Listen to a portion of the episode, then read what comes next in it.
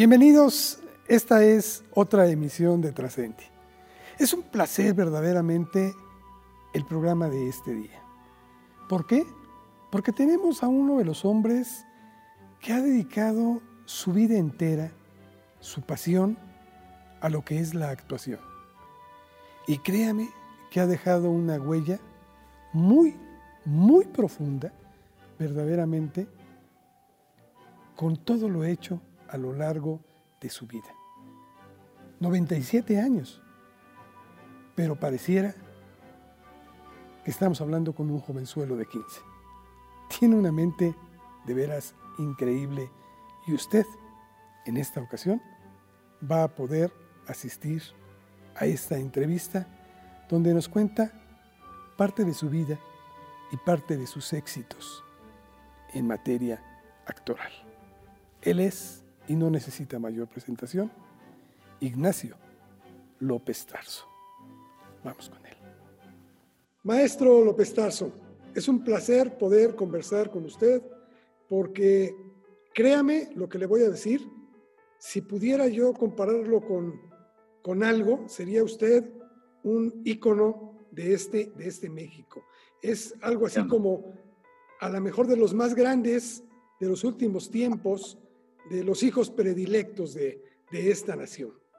Gracias, qué amable. Maestro, ¿dónde nace Ignacio López Tarso? Yo soy norteño. Nací en el norte del DF. Entonces era DF todavía. Ahora ya no pero nací en el norte del DF y cuando me preguntan de dónde soy, digo norteño y me lo creen. Siempre me lo creen. nací a dos cuadras de la Basílica de Guadalupe, en una calle que se llama Moctezuma, en la delegación Gustavo Amadero. Y por ahí pasaban todos los camiones. Me acuerdo que era la salida ahí mi calle de todos los camiones, autobuses que iban hacia el norte y todos los camiones de carga y todavía un tránsito e-, enorme. Pues ahí nací. De ahí me fui muy, muy pequeño, todavía de meses, porque mi padre entonces era militar, ¿Sí? no militar de carrera, sino que era de la rama de justicia militar. Entonces mi padre no había terminado su carrera de abogado y no era de los abogados del, del grupo, sino que estaba con el general Escobar y era parte del Departamento de Justicia Militar tenía el grado de capitán primero, andaba uniformado y mm, los primeros meses de mi vida, lo que ya recuerdo, pues es en Veracruz, en una casa muy bonita que daba al Parque Zamora en Veracruz en la avenida que eh, es la entrada de la carretera de México. Por ahí vivíamos. Y mm, a mí la, el recuerdo grato de entonces es que mi papá me compró un tambor y frente a mi casa los soldados hacían escoleta, que le llaman escoleta. Y entonces todas las mañanas temprano iban los tambores y las cornetas a entrenar ahí frente a mi casa en el Parque Zamora. Y entonces yo salía rápidamente, ya equipado con mi tambor y todo, y ya me conocían los soldados, me formaban ahí junto a ellos y yo tocaba y me ceñía a todas las órdenes que daba el, jefe del grupo. De modo que yo era muy disciplinado. Desde ahí empecé a aprender lo que es la disciplina y el orden, que fue fundamental en mi vida profesional. Esa enseñanza de disciplina y orden que me enseñaron en el ejército, eso fue fundamental en mi vida futura. De modo que ese ha sido mi, mi, mi manera de vivir. Me la enseñaron en el ejército primero. Bueno, pues entonces iba yo a, hacer escoleta con los soldados. Sabía perfectamente bien cómo era el redoble del tambor y a qué hora entraba el tambor y a qué hora la corneta y en fin, sabía todo perfectamente bien. Y cuando era el descanso, entonces me quitaba, como se quitaban ellos el tambor, lo ponía entre mis piernas ponía las los dos, eh, em, no, sé cómo se llaman, eh, con que se toca unos palitos, ¿verdad? Bueno, eso lo ponía allí encima y yo me ponía eh, de firmes como soldado. De modo que ahí pasé mi primera infancia. Tengo entendido que también allí en Veracruz usted tuvo algo que, cambió mucho su vida, que fue un gran susto que sufrió porque pasó con su papá. Sí. Sí, sí. Y eso fue muy, muy, muy, muy, muy llegando a Veracruz casi. Me recuerdo como en las tardes que pasaba yo en un lugar que se llama Villa del Mar, que está ahí por donde ahora está el acuario de Veracruz. Por ahí está Villa del Mar. Creo que todavía existe Villa del Mar. Ahí se comía muy bien, se bebía muy bien, había casetas para cambiarte de ropa, había allí una playa, había una, un gran, una gran parte del, del mar cercado con alambre, no había peligro de que algún animal se acercara o esto, nada. Ahí la pasaba yo maravillosamente bien. Recuerdo mucho ese Villa del Mar, cómo me gustaba ir, cuántos amigos tenía yo y amigas, amigos y amigas de mi edad tenía allí en Villa del Mar. Pero un día el general Escobar, que era el jefe del, del eh, regimiento donde estaba mi padre, se le ocurrió levantarse en armas en contra del gobierno establecido. En 1929, yo nací en 25, de modo que tenía cuatro años. Cuatro años. Cuatro años. Y ya tocaba el tambor, y ya iba, y ya nadaba, y todo. solo yo en eh, Villa del Mar, yo me la sabía arreglar muy bien. Y un día resulta que mi padre se va, que se tiene que ir, pero ¿por qué se tiene que ir? Porque es eh, su jefe, así lo ordena y en el ejército, pues lo que dice el general, eso, eso se hace. Y entonces tu papá se va a ir unos días con el general a un paseo y entonces el general se fue a la, sierra, se metió a la sierra y ahí lo cercaron.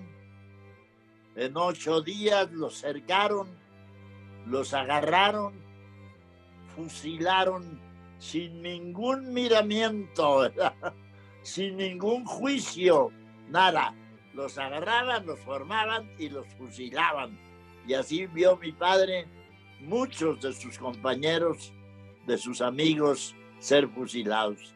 Él se salvó porque tenía un íntimo amigo que se llamaba Pancho Lona. Pancho Lona.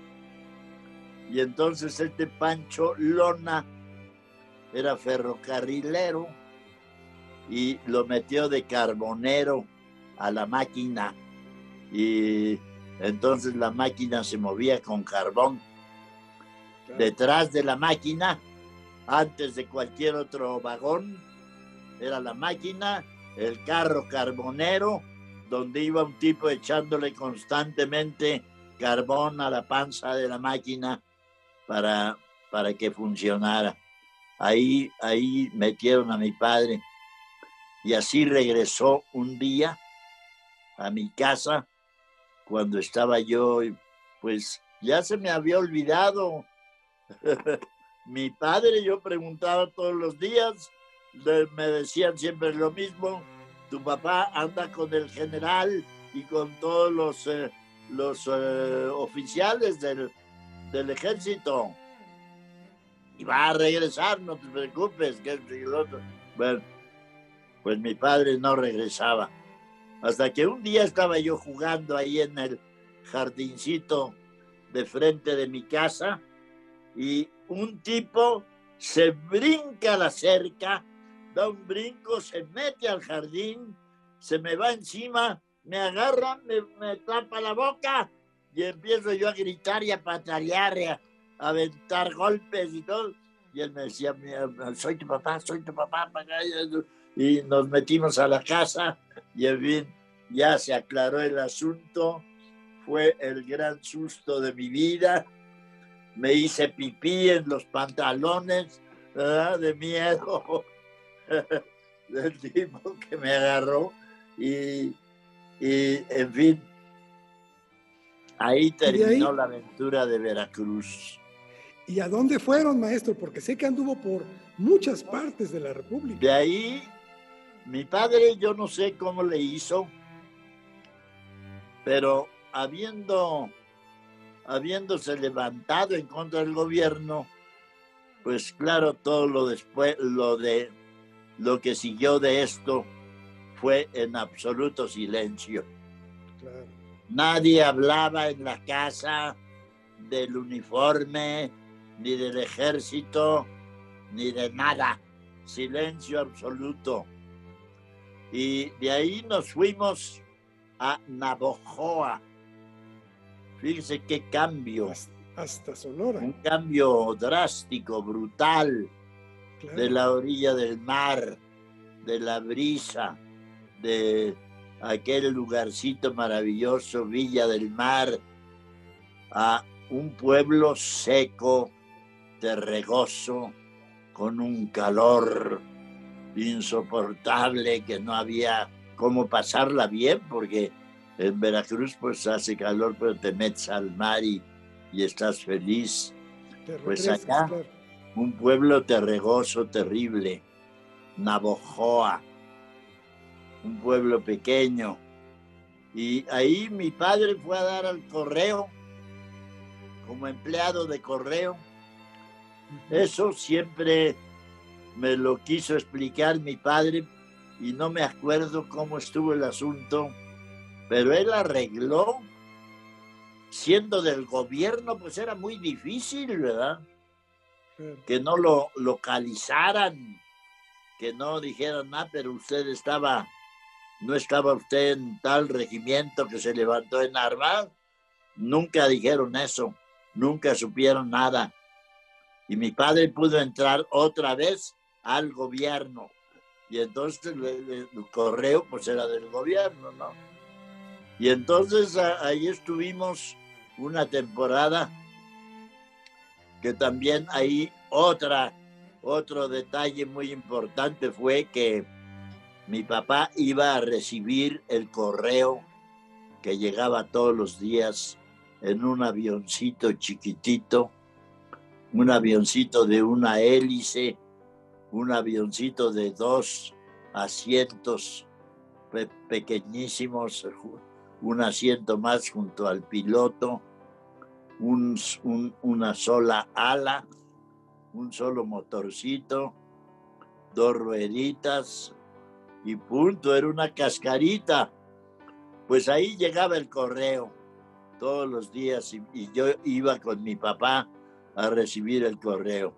Y me hice amigo del piloto y me dijo, vente, te doy una vuelta aquí sobre Navajoa antes de irme.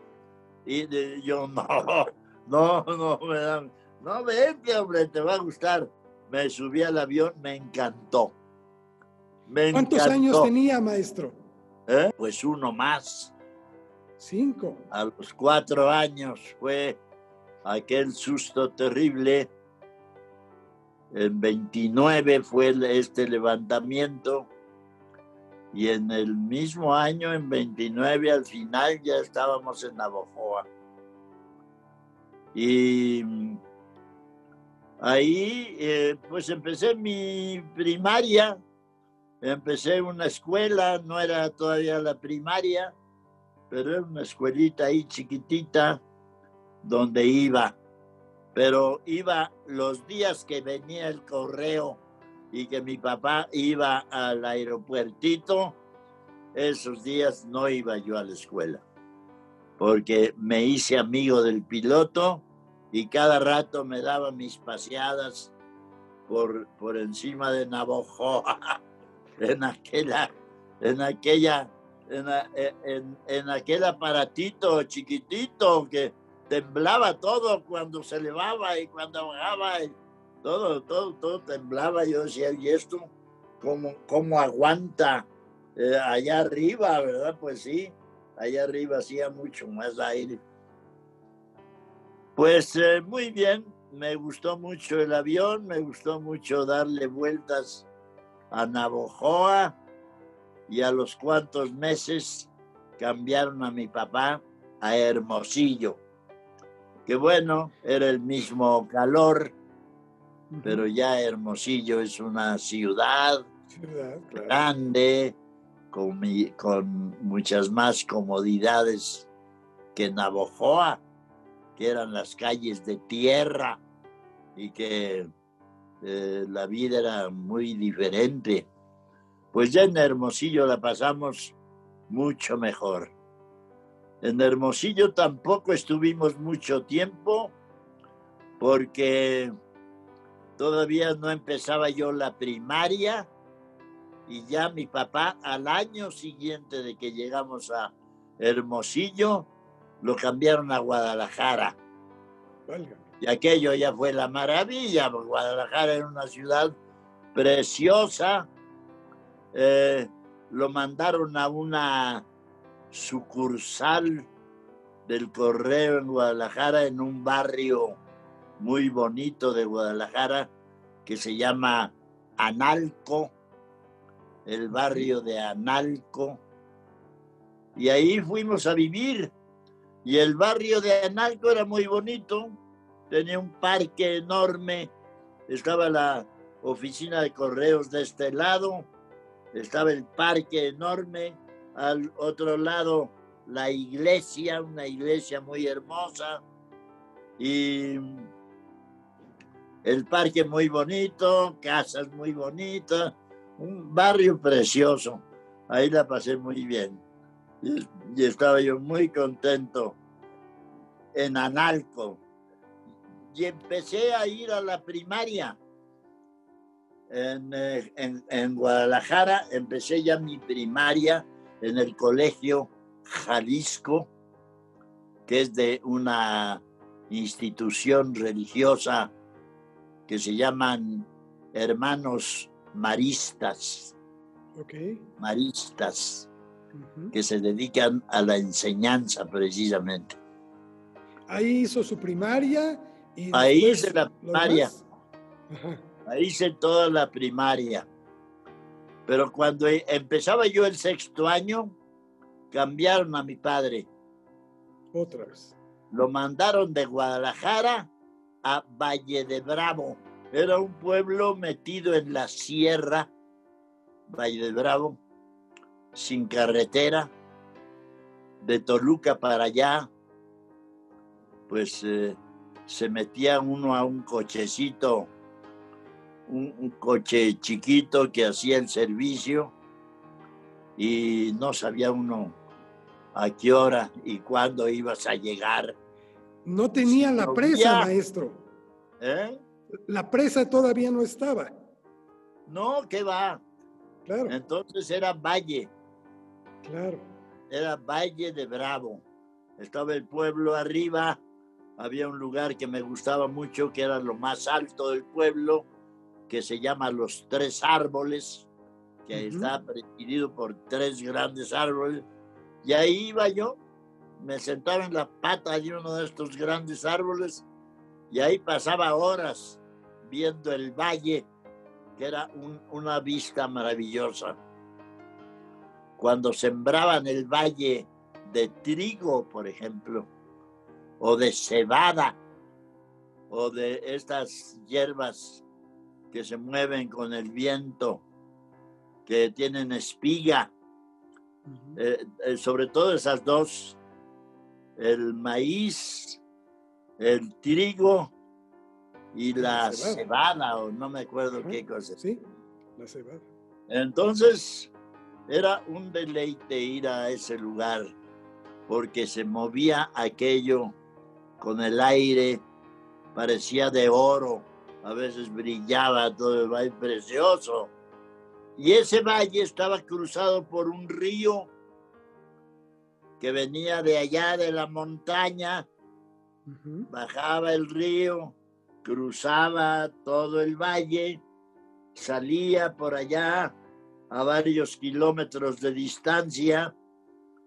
Y eso fue en mi juventud una maravilla, porque ese río lo recorrí de arriba para abajo, nadando como la corriente, que era sabrosísimo, ir nadando como va la corriente y tan aprisa como la corriente y las brazadas tenían que ser muy bien, aprendí a nadar maravillosamente bien en la corriente y luego al revés. Me le echaba yo contra la corriente y cuando ya me cansaba de, de eh, bracear eh, contra la corriente, entonces me salía a la orilla y me venía por la orilla hasta encontrar mi ropa, porque andaba yo desnudo ahí desnudo en el río. Muy bonito río, precioso. Oiga, maestro. Valle y de, Y de ahí, ¿cómo pasa al seminario? Que también tengo entendido que estuvo internado, estudiando. Porque cuando yo llegué de Guadalajara, pues había terminado casi mi sexto año. Lo terminé aquí en Valle de Bravo y luego allí empecé la secundaria. Hice primero, segundo, tercero de secundaria en Valle de Bravo y a los 13 o 14 años eh, ya hubo necesidad de buscar la continuación de mis estudios pero mi papá no tenía dinero para mandarme a un internado en Toluca, ni siquiera a Toluca, menos a México. Entonces, eh, mi papá se hizo, se había hecho muy amigo del cura del pueblo, un cura famoso ahí en el pueblo, porque decían que era un santo que se hincaba a rezar se concentraba en su comunión con, con su Dios y se elevaba, decía la gente, que se levantaba del suelo y lo tenían como un santo ahí este señor cura, muy amigo de mi papá. Pero con mi papá era muy bonita su amistad porque era todo un santo pero cuando llegaba mi papá a saludarlo a mediodía, el cura le decía, a ver, don Alfonso, levántele ahí las enaguas a San José. Y ahí había una estatua de San José. Mi papá le levantaba las enaguas al, San José y había allí una botella de tequila con unas copitas, con un limón partido, con un salero con todo lo necesario. Y entonces mi papá llegaba siempre a saludar al cura a mediodía y le levantaban las enaguas a San José y se echaban sus tequilas mi papá y el, y el cura. Y entonces cuando surgió mi, el problema de a dónde seguir estudiando y no tenía yo a dónde ir. El cura dijo, ¿por qué no te vas al seminario? Yo te ayudo, te mando al seminario. El seminario está aquí muy cerca, en el Estado de México, Temascalcingo. Cercano. Em, queda cerca, tus padres pueden ir a verte cada rato sin ningún problema.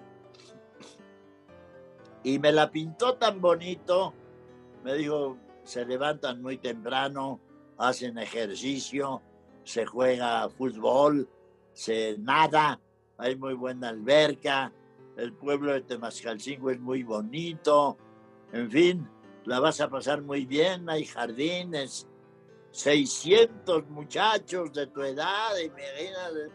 Bueno, pues me fui al seminario. Y en el seminario pasé, como me lo había anunciado el señor cura, pues eh, los mejores años de mi juventud. Fui muy feliz, tuve muy buenos amigos, hice mucho deporte. Ahí volví a, confrontar la, la disciplina férrea del seminario, la disciplina férrea, tan férrea como la del ejército. Eh, una disciplina maravillosa en el seminario, mucho ejercicio, mucho deporte, muy buenos amigos. Y luego, pues lo que más me gustaba a mí, que era la lectura, yo me hice muy buen lector desde muy niño.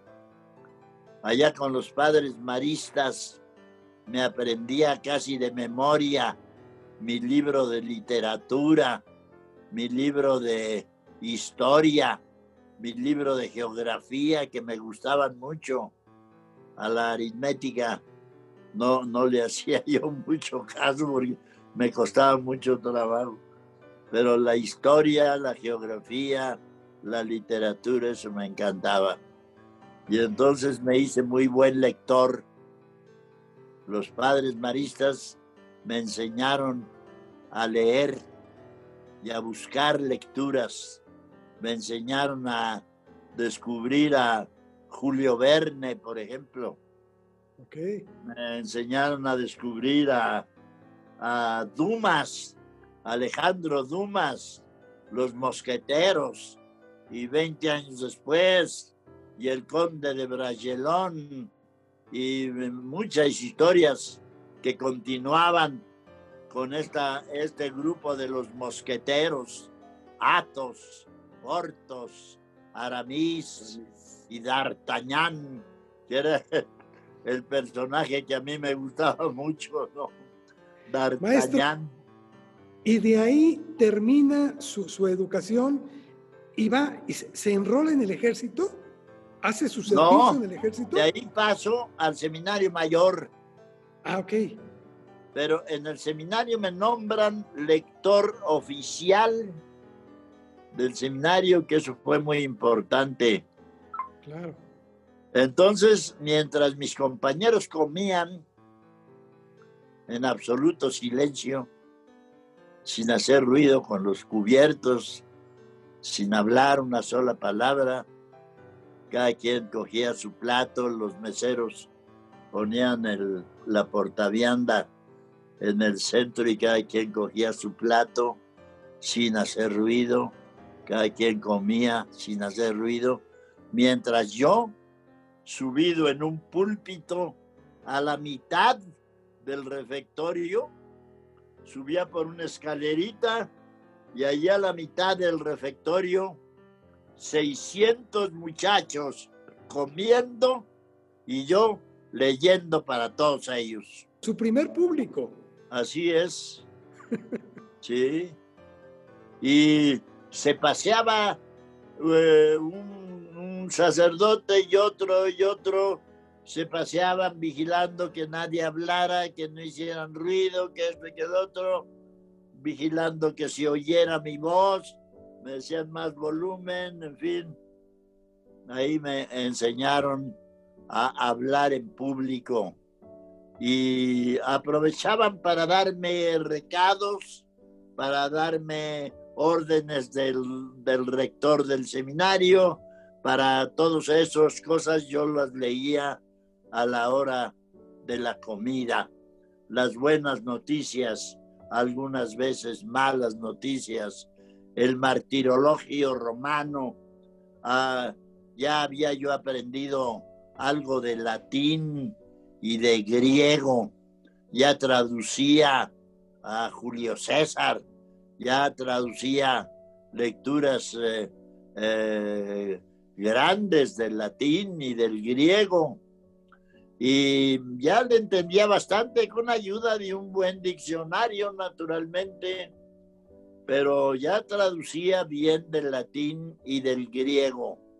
Y ahí pues me hice muy buen lector porque tenía que tener muy buena dicción, porque tenía que tener muy buen volumen, porque tenía que tener una gran disciplina de no hacer pausas innecesarias, de no hacer, de, no descansar. Mientras estaban mis compañeros comiendo, yo tenía que leer sin parar. Y así leía sin parar. Y leía durante dos horas. ¿Qué hizo después, maestro? ¿Qué le tocó vivir?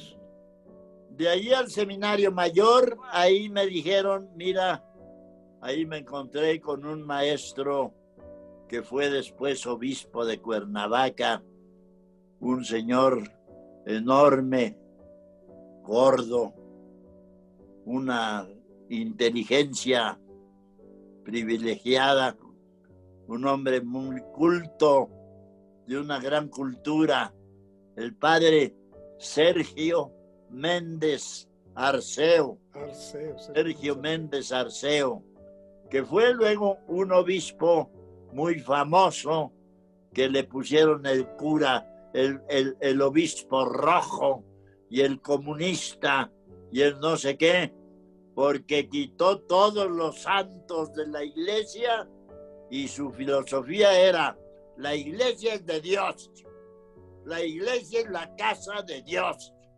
Y aquí venimos a hablar con Dios, con nadie más. De modo que al único que necesitamos es, allí está Dios, allí está Dios, ¿para qué quieren todos estos santos y santas? no, nada, nada. Es Dios, aquí es la casa de Dios. Eso a mucha gente no le gustó y tenía muchos enemigos el padre Sergio, pero yo fui un gran admirador de él y él fue el que me dijo un día, tú no tienes vocación, ¿para qué nos hacemos tontos tú y yo? Yo sé que no tienes vocación, tú sabes que no tienes vocación, Ve a buscar algo mejor que esto porque estás perdiendo el tiempo. No vas a llegar nunca a ser un buen sacerdote. De modo que deja la carrera, vete a, tu vida normal, búscate una ocupación buena, sigue estudiando, eres buen estudiante, tienes muy buenas calificaciones y esto y lo otro. Sigue, busca una buena carrera y, y dedícate a eso. Me, me fui. De ahí fui a dar al servicio militar. Eran los años 40 y algo. Era la Segunda Guerra Mundial, la Segunda Guerra Mundial. Ok. El servicio militar era estar encerrado en un cuartel un año completo. Tuve que dejar todo. Yo andaba vendiendo eh, casimires, vendía de una fábrica que tenía un tío mío ahí por Portales, una fábrica de ropa para obreros y yo era agente de ventas de la fábrica de ropa y esto y lo otro y me buscaba cosas que hacer, pero nunca nada que me interesara realmente. hasta que llegó el servicio militar, otra vez ahí la disciplina y el orden. Levantadas a las 5 de la mañana a bañarte en agua helada. Pero claro, en ese clima me tocó en la boticaria Veracruz, a unos cuantos kilómetros de una playa maravillosa que es Mocambo.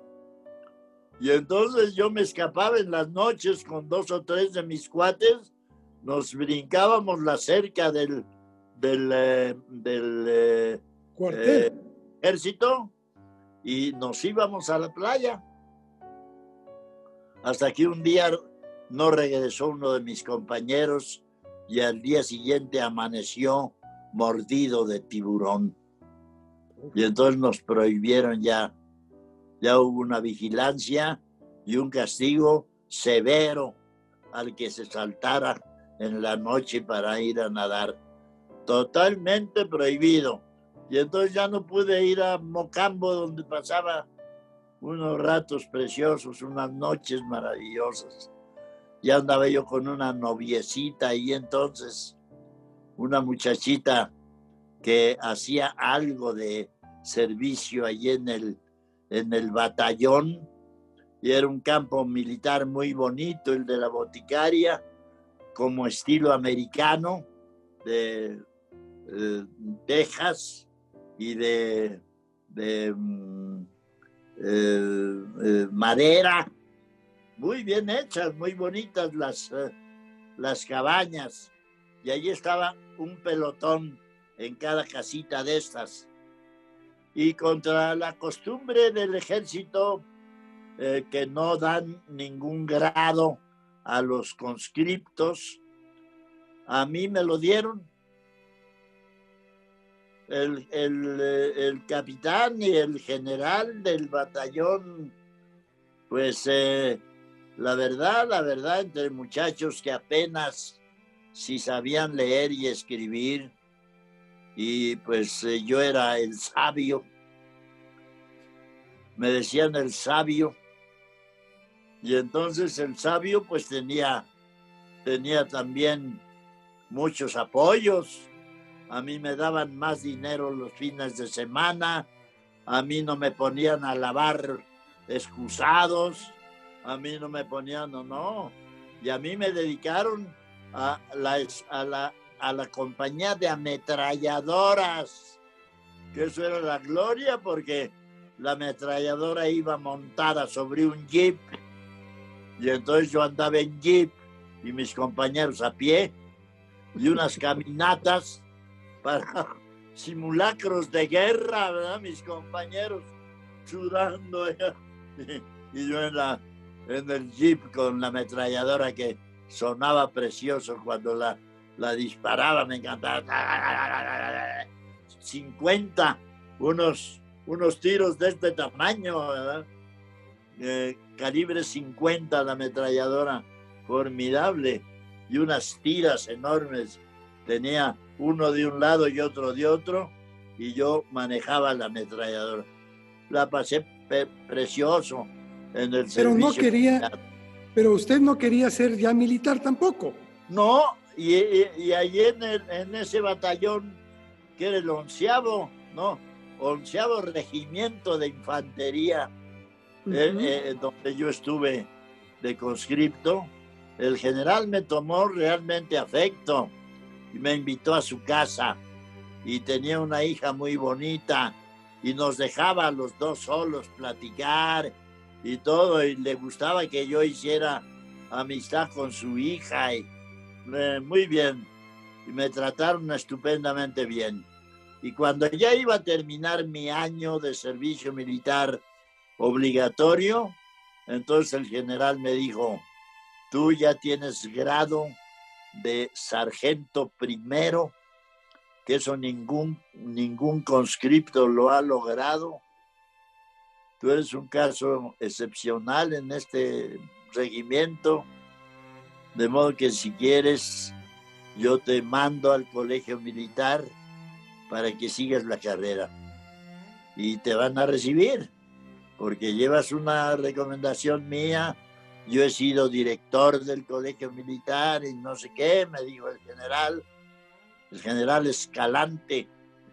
Y el general Escalante que me trató estupendamente bien, que me presentó con su familia, que me invitaba a ir los domingos a comer allí a su casa y a platicar con su hija y eso. Pues muy bien, pero le dije, mi general, yo le agradezco muchísimo su apoyo, pero yo quiero ser actor.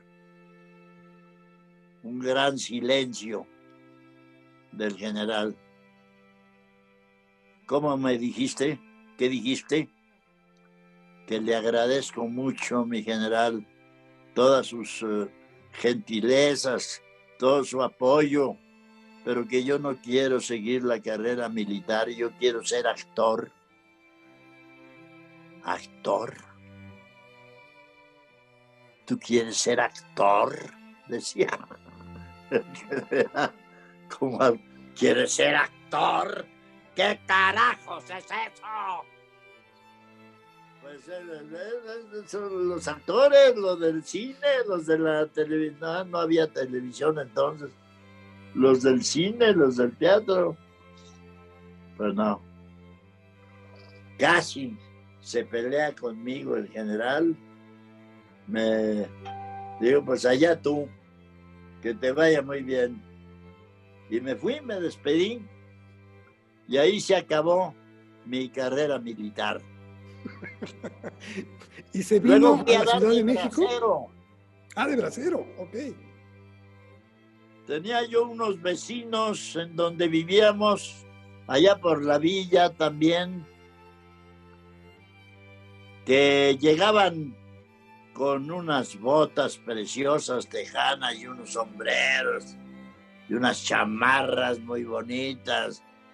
Y entre los tres hermanos, que eran mis vecinos, ya se habían comprado un coche y me presumían mucho y todo vente con nosotros, nosotros te llevamos, allá vas a ganar dinero. Yo dije, pues voy.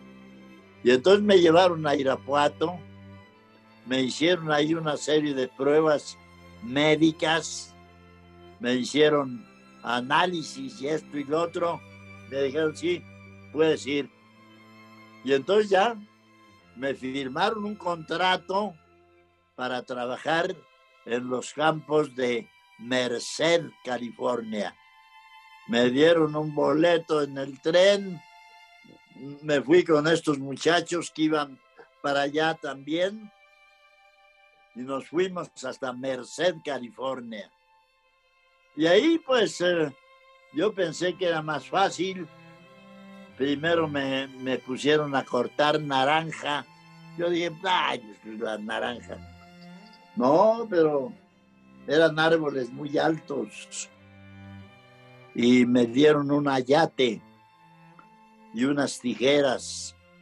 Entonces no había que jalar la naranja, sino cortarle la colita y que no se desprendiera, porque se pudre la fruta así, se, se corta con las tijeras y se va depositando aquí. Y cuando ya tienes lleno el ayate, te bajas del árbol y abajo hay unas cajas de madera y ahí vas echando las naranjas que has cortado. Y un día me caí de un árbol. Me rompí la espina porque caí de espaldas sobre las cajas de madera que estábamos a seis metros. Una caída de seis metros sobre unas cajas de madera de espalda Fui a dar al hospital. Allá no me quisieron, no me quisieron operar. Dijeron es una operación difícil. Me pusieron un chaleco de yeso. Me dieron 20 dólares en la mano. Me llevaron a la estación. Me subieron a un tren de tercera clase y me mandaron a México los cabrones. De modo que llegué yo a México con con unos cuantos dólares, en la bolsa. Eh, no, no me alcanzaba para el taxi, creo. Y entonces me fui caminando. Me encontré a mi hermano en el camino que apenas me conocía. Ignacio, ¿qué? ¿Qué? Ah, pero ayúdame. Ya venía yo con ese, con ese chaleco apretado de yeso que no me dejaba mover, pero que me dolía la espalda. Llegué a mi casa ya desmayándome del dolor. Ya me acosté. Mi papá entonces se preocupó mucho y fue. Y un día me dijo, tengo un médico que va a, que trabaja allí en comunicaciones donde yo estoy y mm, en, en, el sanatorio de comunicaciones y él, él atiende lo de huesos. Le platiqué tu caso y me dijo que mañana viene a conocerte. ¿Cómo viene acá a la casa? Sí, va a venir. Y fue el doctor Velasco Simbrón, un verdadero genio. Desde que me vio me dijo que, que, que, qué operación tan difícil me tocó hacerte. Te voy a abrir todo en canal. La espalda te tengo que abrir de la, del cuello hasta la cintura y luego dos así. Y te voy a abrir y te voy a sacar la espina dorsal. ¿Y sabes con qué la voy a soldar? Con un hueso tuyo que te voy a sacar de tu pierna. Y eso tú lo vas a ver, tú lo vas a oír, tú lo vas a sentir. No, no te va a doler, pero te, te voy a dejar que veas. Y me dejó ver cómo con el cincel fue cortándome una astilla de este tamaño con lo que me soldó la espalda. Una operación de ocho horas después de un año de estar en la cama, boca arriba, sin movimiento, tomando medicina y preparándome para la operación. Me operó, el día que me operó me dijo, te voy a dejar mejor de lo que estabas. Y lo cumplió. Nunca he tenido un dolor de espalda, de cintura.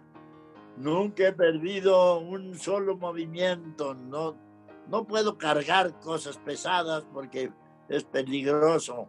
¿verdad? No puedo hacer ciertos movimientos, eh, dar brincos muy altos, en fin, eso no lo puedo hacer. Pero mi vida normal, perfecta, sin ninguna molestia, nunca. Entonces fue una operación maravillosa. Y en ese año que estuve ahí, leí Villaurrutia. Mi única distracción era la lectura, la lectura y la música. Empecé a familiarizarme con la ópera con la música de concierto, con la música sinfónica y a leer mucho. Y leía Urrutia y me gustó.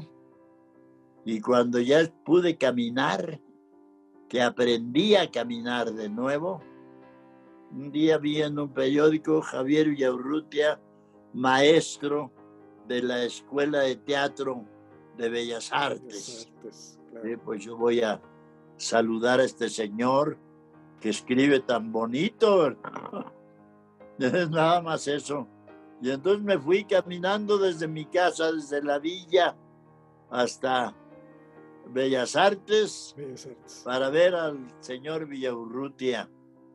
Me metí sin ser alumno, no me dejaban pasar, me escabuí por ahí, me pude meter. Fui a dar a la clase de Villaurrutia. Me vio el maestro ahí sentado. ¿Tú qué haces aquí? ¿Eres mi alumno? No, señor. Pues entonces salte. Pero quiero hablar con usted porque mire, lo leí, me gustó muchísimo. Traigo este libro para que me lo firme, por favor. Sí, ponlo por ahí. ¿Y a, a, qué te dedicas? ¿Qué haces? Pues nada, ya le platiqué Me dijo, quédate como oyente. Ven todas mis clases. El día que no llegues a tiempo te corro. No sé cuánto. Y en fin, muy, muy estricto. De 5 a 9, lunes, martes, miércoles, jueves y viernes. Todos los días de la semana de 5 a 9 las clases de teatro. Terrible, pues me las aguanté. Y luego el maestro ya empezó a preguntarme, ya a decirme, lee tal cosa y háblame de tal esto y lee esto y me lo comentas y en fin. Y empezó a dejarme ya pasar al escenario. Y bueno, pues en Bellas Artes, la Escuela de Teatro de Bellas Artes estaba en el tercer piso del Palacio de Bellas Artes. De modo que conocí Bellas Artes de arriba, abajo, abajo. y todo. Mi escuela estaba en el tercer piso, pero yo bajaba todos los días al escenario. Conocí al jefe de foro. Un día me dijo Villaurrutia, ve al escenario y dile al jefe de foro que es un señor que se llama Romerito, le dicen Romerito, tú pregunta por Romerito y le dices, me mandó mi maestro Villaurrutia para que usted me dejara entrar al escenario. Fui, me dijo el señor, sí, vente cuando quieras. Y entonces bajaba yo en la noche, sobre todo cuando no había función, y mi gran placer era estar solo a las 11, 12 de la noche en Bellas Artes, en el centro del escenario de Bellas Artes. Me acostaba boca arriba, veía todo el telar para arriba, todo ese enorme espacio que hay en los teatros sobre el escenario.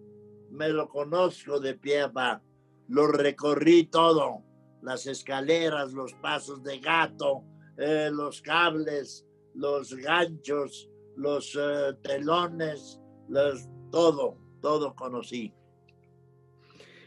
Maestro, usted ha estado en muchos géneros. Lo mismo ha estado en el teatro. Sobre todo le gusta mucho el teatro clásico. Sí. Eh, Shakespeare, por ejemplo, entre muchos más. Incursionó en cine. Macario, por ejemplo, que que fue la primer película nominada fuera del habla inglesa a los Oscar. Estuvo en televisión, estuvo en mucho, muchos programas, entre ellas telenovelas históricas muy importantes, El Carruaje, Sendera de Gloria, eh, en fin, miles. ¿En dónde es donde Ignacio López Tarso se siente más cómodo como actor? El teatro pero me gusta mucho el cine y me gusta mucho la televisión, pero la buena televisión, el buen cine, eso me gusta mucho. Lo otro no. Se hace un teatro muy malo también. Hay cosas pésimas en el teatro en México. Hay cosas muy malas en la televisión, en el cine. Bueno, eso no. Pero me gusta mucho hacer televisión y cine. Y me gusta, sobre todo, estar en un escenario. Villaurrutia me dijo un día, te voy a enseñar a pisar un escenario. Y yo hice cara como de, ¿y eso qué? Pues, pisar un escenario no tiene chiste. Me dijo, no, pisar un escenario necesitas de una gran práctica para que no te tiemblen las piernas cuando entras al escenario, para que entres con placer. El escenario tiene que ser placentero, el hacer teatro. Tú verás muchos de tus compañeros, me dijo, los vas a conocer, cómo tiemblan antes de entrar a escena y cómo sudan y cómo sufren. Tú no, tú goza. Tienes que entrar al escenario a disfrutar El teatro es para gozar en el escenario y el cine y la televisión. Tienes que enseñarte a pisar los escenarios primero con facilidad, con naturalidad, y luego con gusto, y luego ya con placer, y luego con autoridad, y luego ya lo pisarás como el señor del escenario. Y me enseñó, me enseñó a perderle miedo al escenario y a disfrutarlo y a gozarlo. Y mi placer es estar en un escenario en el teatro, con un buen personaje, con una buena obra, no nada más así. Decir, me gusta el teatro y lo que sea, no, no lo que sea, tampoco el cine, lo que sea, no, tampoco la televisión. Hay que hacer de lo mejor. Hay que hacer lo mejor. Mi filosofía es perseguir, perseguir la perfección, buscar la perfección, ir detrás de la perfección.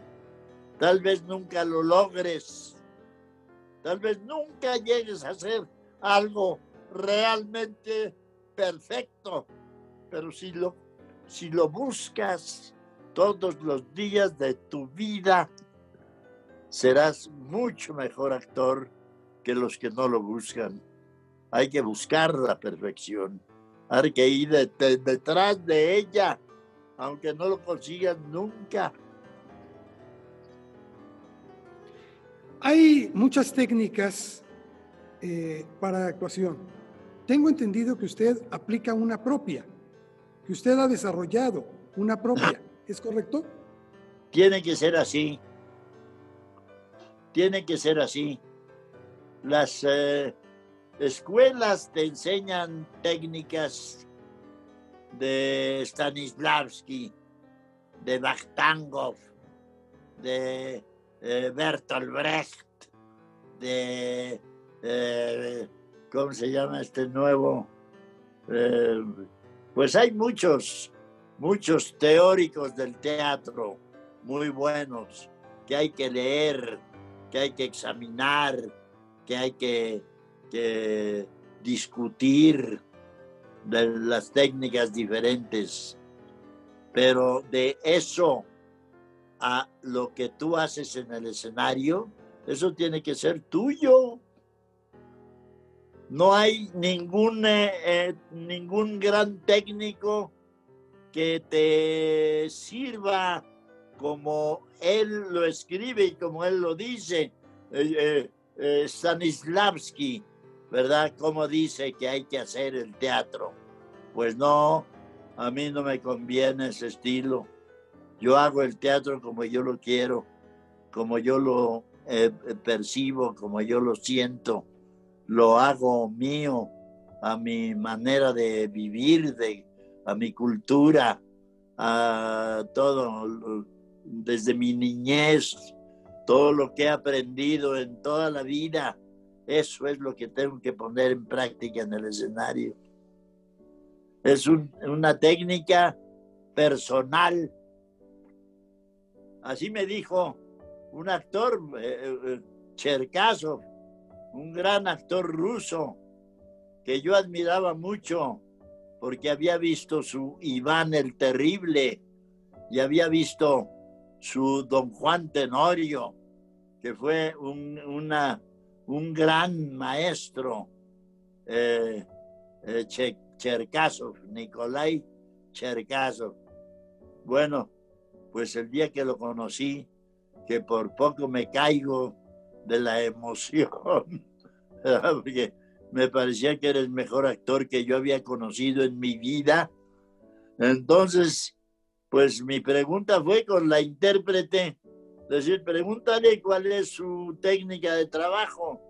Y me dijo, mi técnica de trabajo se llama Cherkasov. Yo he estado de discípulo de Stanislavski. Yo he estado de discípulo de maestro tal y tal otro y tal otro, pero mi, técnica de trabajo se llama Chercaso. Igual que tú, me dijo Chercazo, el día que tengas un, un sistema de trabajo, tu sistema de trabajo se va a llamar López Tarso. Tendrá muchas influencias de todo lo que has visto, de todo lo que has leído, de todo lo que has oído, de todo lo que has eh, ido aprendiendo y desechando. De todo eso va a salir una teoría propia tuya, que tú mismo la fabriques, que tú le saques provecho. Maestro, ¿cómo llegó Macario a su vida? Pues me lo ofrecieron porque Pedro Armendáriz no podía hacerla. Era una película para Pedro Armendáriz. Y ahora yo digo, Pedro Armendáriz le hubiera dado la madre al personaje. Qué bueno que la hice yo. Porque Era para usted. Mucho más la humildad, la humildad de Macario, que era muy difícil con Pedro Pedro, Pedro Armendáriz por encima de, todos los personajes. Y así son los actores de entonces. Fernando Soler Fernando Soler, encima de todos los personajes que hizo. Y, eran eh, eh, ellos mismos, no tenían la humildad de decir, no, no soy yo, no es López Tarso. Este es Macario. Y Macario es otra cosa. Y Macario es mucho más humilde que yo. Y Macario es mucho más eh, dúctil y mucho más fácil de entender la situación de hambre, de miseria de Macario. Sí, Macario fue mi primer gran película. Eh, me hizo viajar por todas partes del mundo. Fui a muchos festivales. Gané el premio al mejor actor en el Festival de San Francisco. Me dieron el premio como el mejor actor en Cork, en Irlanda, en el Festival de Cork, en Irlanda. Y bueno, Fui a la India y a Moscú y a Israel por todos lados anduve. Anduve por todas partes con Macario bajo el brazo y a todas partes me invitaron a muy buenos festivales. Estuve en la India en un festival de cuatro semanas, una semana en cada ciudad de la India, en Nueva Delhi, una semana en Bombay, una semana en Madras, una semana en Calcuta. Y, y, en todas las cuatro ciudades, Macario fue una sorpresa para el público hindú, porque tiene muchas cosas que se parecen mucho al pueblo hindú. ¿Le gustó verla en color, maestro, ahora? ¿Cómo? ¿Le gustó verla en color a Macario? Con este colorido, en color, el colorido que le pusieron a la película. ¿Le ah, gustó verla? No la he visto completa. La parte que vi me gustó porque es un eh, colorido muy creíble. No es un color fuerte no es un color muy llamativo, es un color que, que, sí parece natural. Yo no sé qué hubiera dicho Gabriel Figueroa de esta película en color. A lo mejor hasta a Figueroa le hubiera gustado, puede ser. Pero yo lo que vi me gustó. Me pareció que era creíble, me pareció que era verdad me pareció que no era un color sobrepuesto ahí, un color que distrajera la atención del personaje o de la historia, no, me gustó, me gustó un color muy suave, un color muy natural, y un día pienso que, podré ver la película completa y dar una opinión más, eh, más bien fundada. Ok, maestro, le quiero hacer una pregunta, no, no quiero que sea la última, pero quiero hacer una pregunta que comúnmente hacemos en este programa. Trascender. Trascender es una palabra que tiene muchas connotaciones y que usted, que representa tanto para la cultura de nuestro país, creo que debe tener un concepto muy importante de lo que es trascender. Quisiera explicarnos para usted qué significa esta palabra. Trascender es eh, pasar de una etapa a otra la vida está llena de etapas.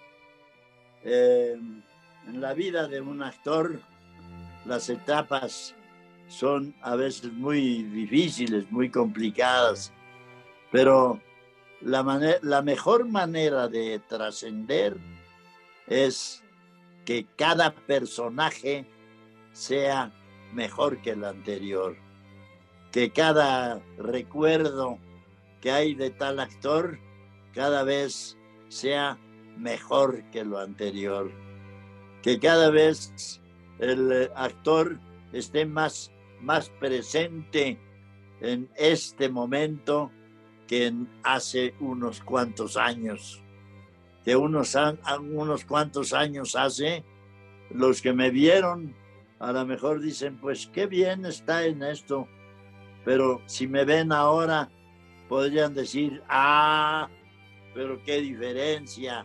Entonces era un, un, trabajo muy bien hecho.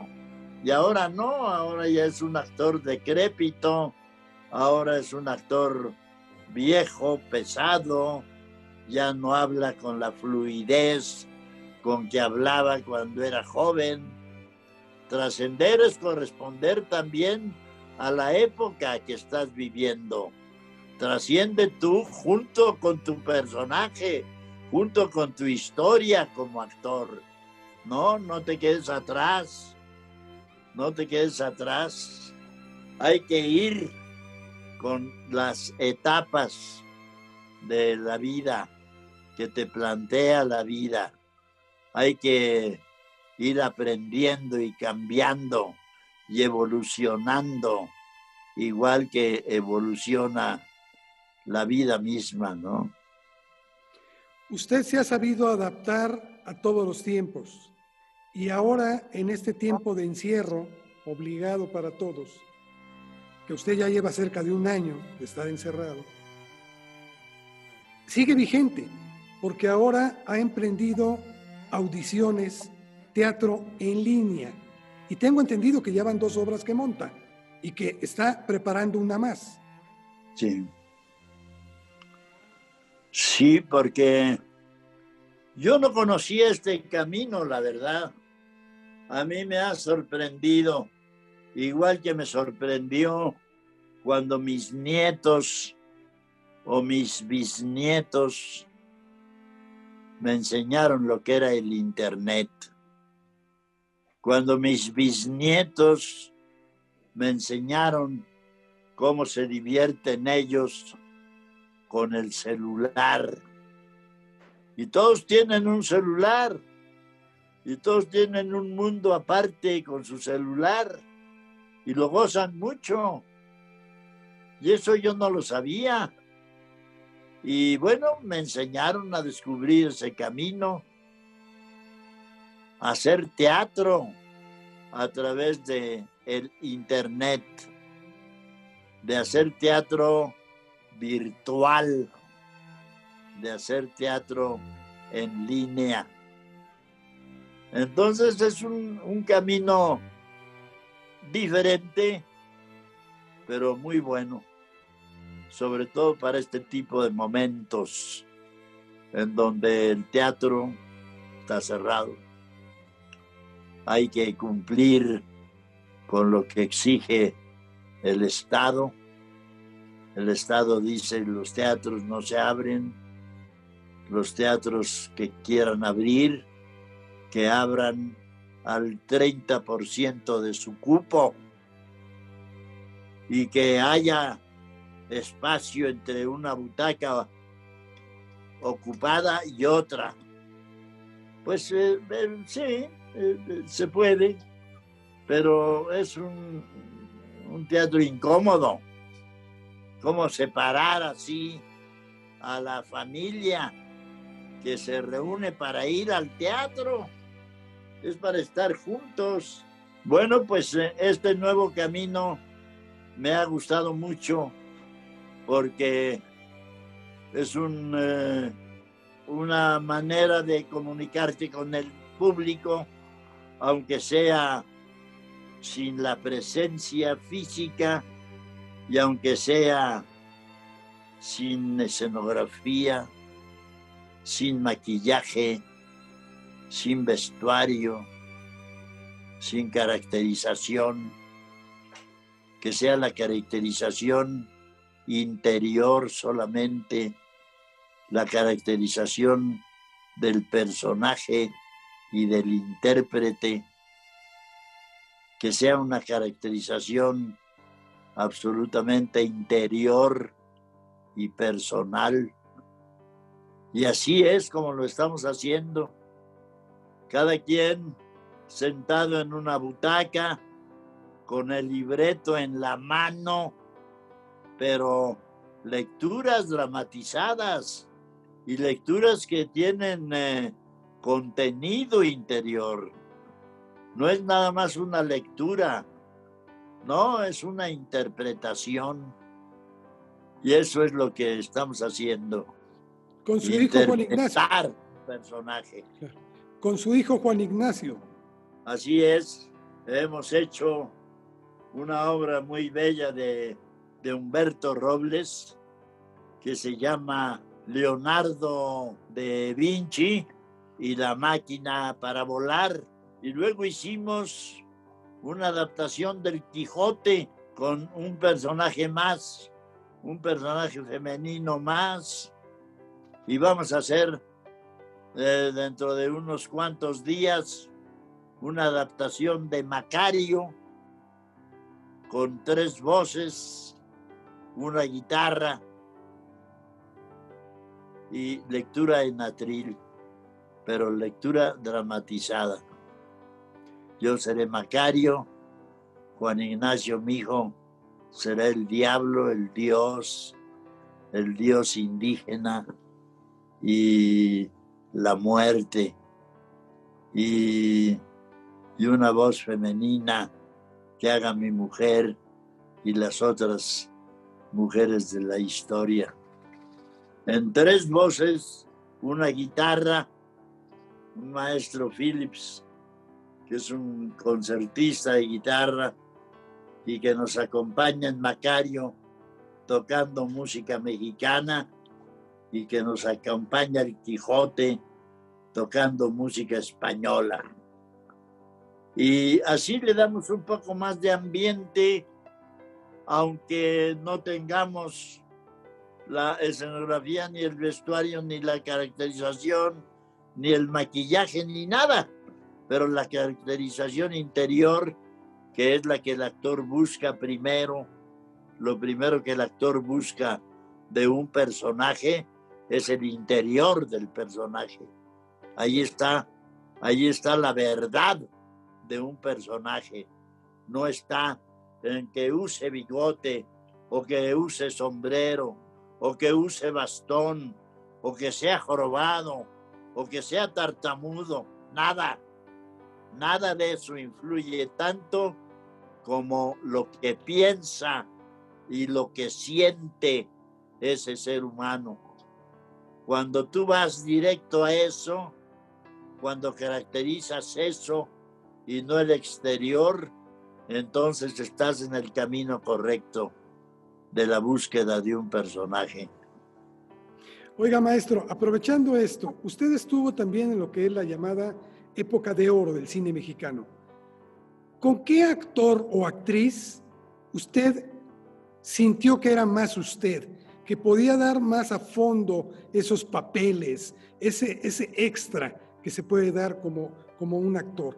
¿Con qué compañero de, de escenario pudo lograr eso también? No, pero eso no es solo de la época de oro del cine. Eso siempre sucede en el cine, de dónde se siente uno cómodo, con qué actor es más cómodo que otro, con qué actor es más dúctil que el otro, qué actor es más fácil de, de crear amistad, ¿no? Por ejemplo, ¿no? ¿No? Eh, eso sucede en cualquier en teatro, en cine o en televisión con los compañeros que te rodean. La época del cine de oro, que le llaman el cine de oro, fue exclusivamente durante la época de la guerra. Fue el cine de oro mexicano que no tenía competencia, porque Hollywood estaba haciendo películas de guerra, porque Hollywood ya no producía lo que las grandes películas de siempre. No podía, estaba en guerra. Y mientras fue la guerra, entonces México aprovechó muy bien el terreno y entre Gabriel Figueroa, eh, Emilio el Indio Fernández, María Félix, Dolores del Río, Pedro Armendáriz, cinco, siete, ocho personas como máximo, esos ocho hicieron la época de oro del cine mexicano. ¿Cuándo se acabó? Cuando se acabó la guerra y vino la competencia. Cuando viene una empresa de Hollywood que emplea 200 millones de dólares para hacer una película, que 200 millones de dólares sirven para hacer todas las películas que se han hecho en México en toda su historia. Y ellos utilizan 200 millones de dólares para hacer una película. ¿Quién compite contra eso? Además hay gente de un gran talento, actores y actrices magníficos directores estupendos, tienen de todo, pero sobre todo el apoyo grandísimo del dólar. De manera que ante eso eh, ya no hay cine de oro.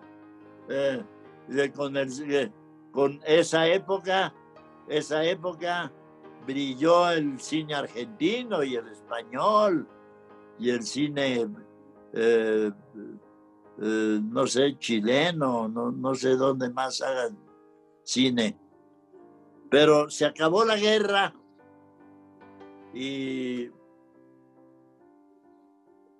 y entonces se acabaron las épocas de oro del cine mexicano y de otros países.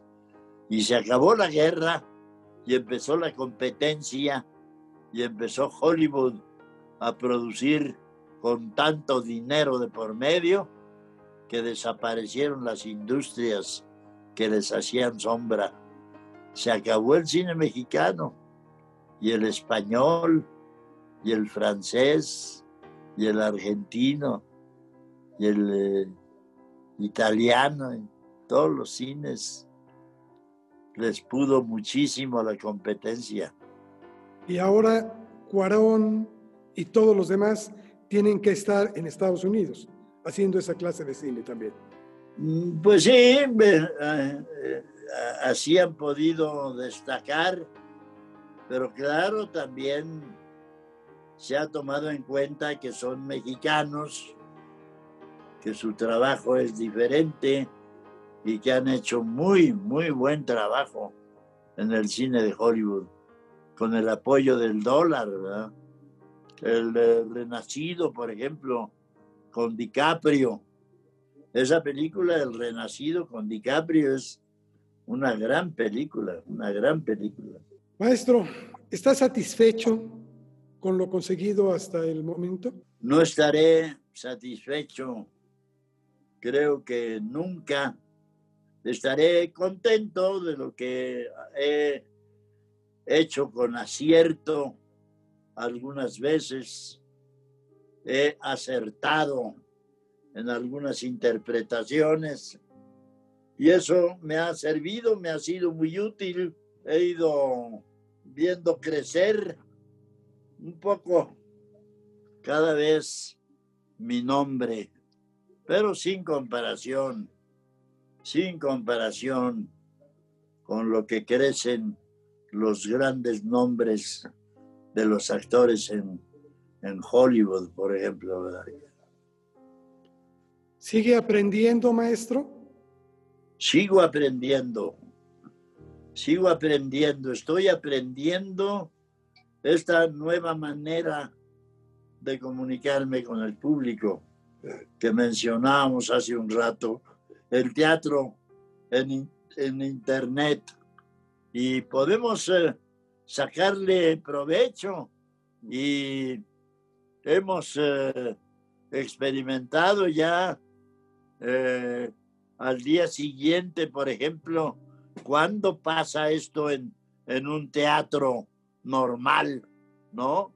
Al día siguiente de que hicimos Leonardo da Vinci y la máquina para volar, al día siguiente recibimos felicitaciones de Italia, de España, de Cuba, de Chile, de varios países lejanos, al día siguiente de que lo hicimos, quiere decir que no estamos haciendo solamente teatro para el público que está en México.